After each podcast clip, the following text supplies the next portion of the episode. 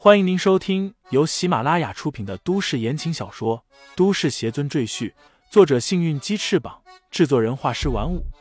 感兴趣的朋友，请看主页，点亮我的关注，点亮你的夜空。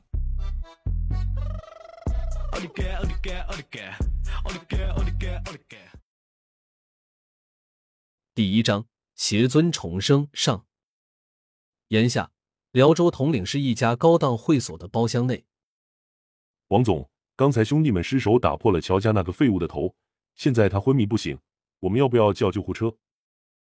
王源悠哉的看着手里的麻将牌，头也不回的对身后的保镖说道：“叫什么救护车呀？乔家就是开医馆的，打电话把乔家人叫过来，让他们自己去治那个废物。”知道了，王总。那保镖转身要走，又听王源嘱咐道。别忘了让乔家人多带点钱，把那废物欠我们的账结了。保镖点头出去，包厢内的四个人继续打牌。王哥，乔家那个倒插门女婿还敢来你这玩？我记得上次他老婆乔雪萌当众给他一耳光，还要把他赶出乔家，那可是吓得这小子跪地发誓再也不来了。这才过去几天啊，又忍不住了。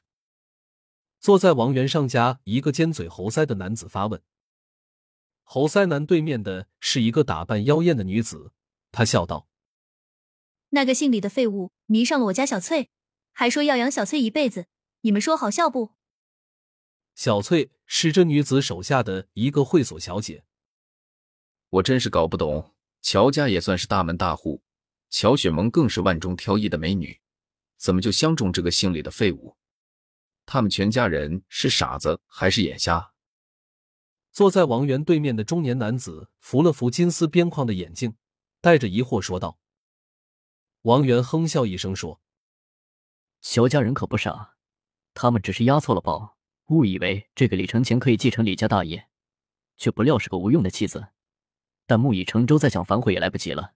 呵呵。”在座三人一听王源说起李家，脸上都微微变色，因为这个李家可不简单，在东北三州。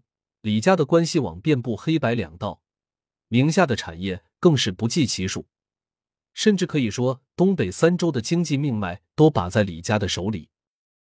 这样一个大家族，随便打个喷嚏，整个东北三州都要颤三颤。关于李承前的身世，这三人还是第一次听到，又涉及到李家豪门，顿时勾起了他们的兴致。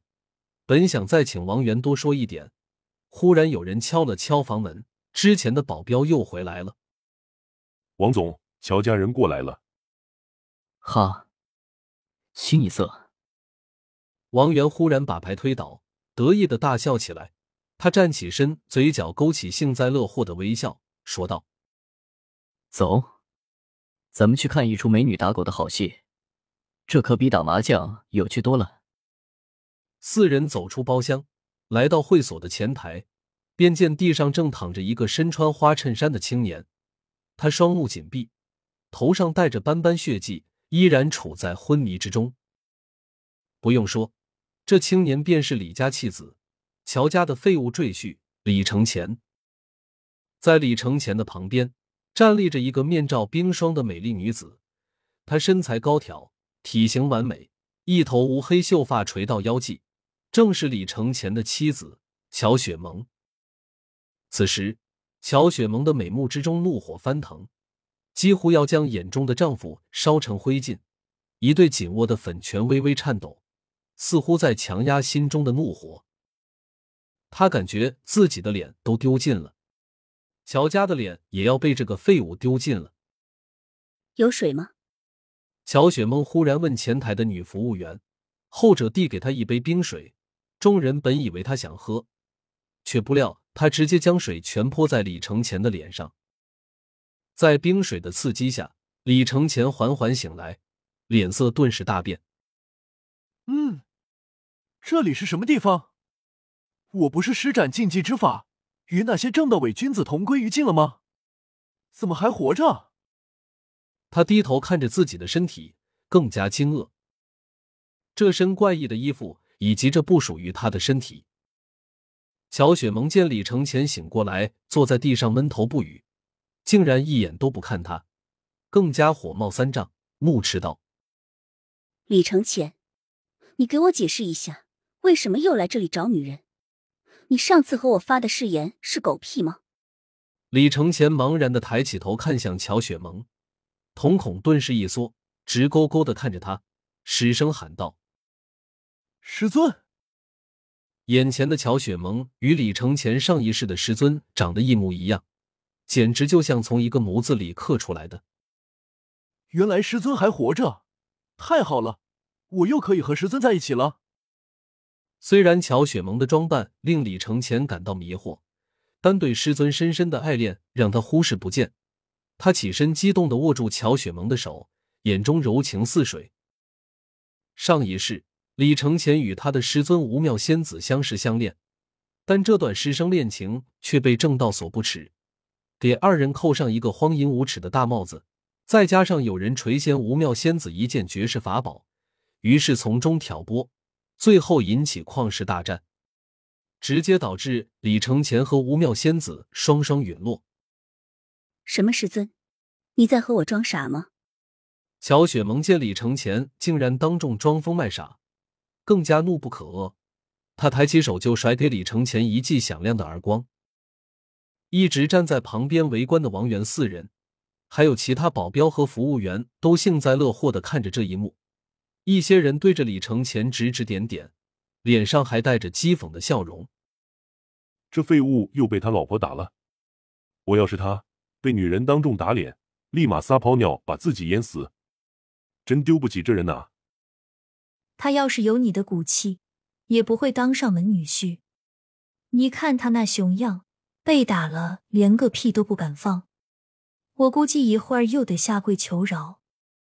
一个大老爷们活成这副德行，真是猪狗不如啊！听见周围人的低声议论，乔雪萌感觉自己更加丢脸。虽然她和李承前没有夫妻之实，甚至都没接过吻，但她毕竟也是李承前名义上的妻子。大庭广众之下，丈夫被人耻笑，她这做妻子的脸上也过不去，于是低声说道：“先跟我回家。”家丑不可外扬的道理，他还是懂的。而挨了一巴掌的李承前精神恍惚，因为刚刚一段陌生的记忆瞬间涌入他的脑海，令他眉头顿时皱在一起。下界，地球，炎夏。原来我是重生了，而且还重生在一个同名同姓的青年身上，和眼前这个女子还是夫妻。想了想，李承前觉得自己重生最大的可能就是因为他施展了禁忌之法的缘故。师尊他曾说过，此法会导致时空错乱、天地异变，万不得已不可施展。难道这就是后果？想到师尊，李承前心中悲愤。既然我没死，那便是天意。何胜天、青鸾剑人、三清老贼、龙象秃驴，你们都给本尊等着！待我重返仙界，定要将你们碎尸万段，为师尊报仇！听众朋友们，本集已播讲完毕，欢迎订阅专辑，投喂月票支持我。你的微醺夜晚，有我的下集陪伴。